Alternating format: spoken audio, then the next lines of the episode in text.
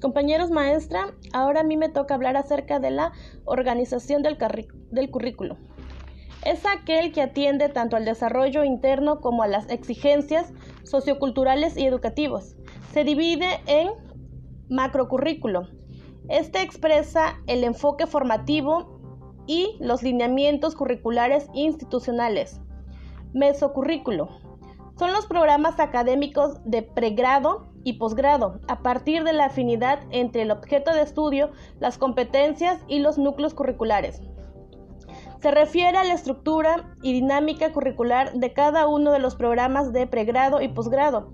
En este nivel, el director de programa se encargará de velar por el desarrollo coherente y pertinente del currículo, a partir de las pautas y lineamientos. Microcurrículo. Esencialmente es el que se produce, es donde se produce la interacción educativa entre el estudiante y el docente. Este nivel curricular está bajo la coordinación de los docentes.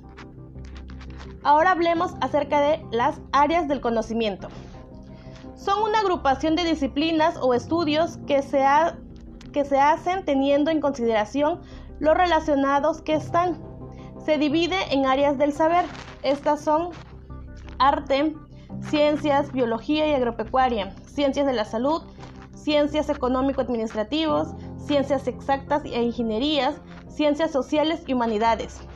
Se pueden valorar a la hora de hacer la clasificación las partes comunes que estudian, la finalidad o la aplicación en el mundo real. Pero sin importar cómo estén ordenadas las áreas del saber, es importante conocerlas para qué y por qué a la hora de elegir una carrera.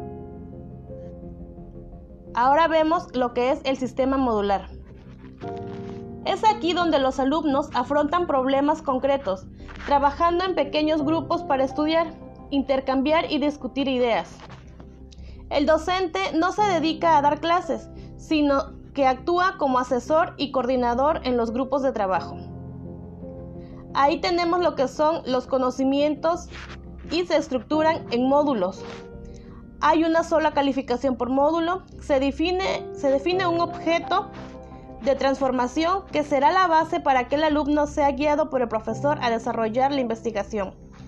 Los alumnos se organizan en grupos de trabajo para realizar la investigación y generar resultados. El profesor ya no da clases, sino que coordina y guía a los grupos de trabajo.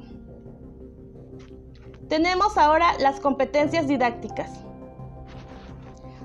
Son las capacidades humanas que constan de diferentes conocimientos, habilidades, pensamientos, carácter y valores de manera integral en las distintas interacciones que tienen las personas para la vida de los ámbitos personal, social y laboral. Estas se basan en conocimientos, habilidades y actitudes. Se contemplan como conocimientos adquiridos a través de la participación activa de prácticas sociales y se pueden desarrollar tanto en el contexto educativo formal o a través del currículo.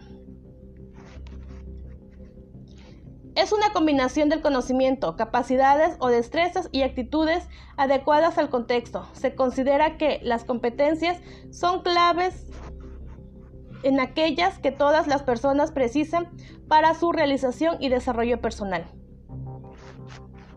las competencias se pueden definir como el saber hacer. Gracias compañeros, espero que les haya gustado mi presentación.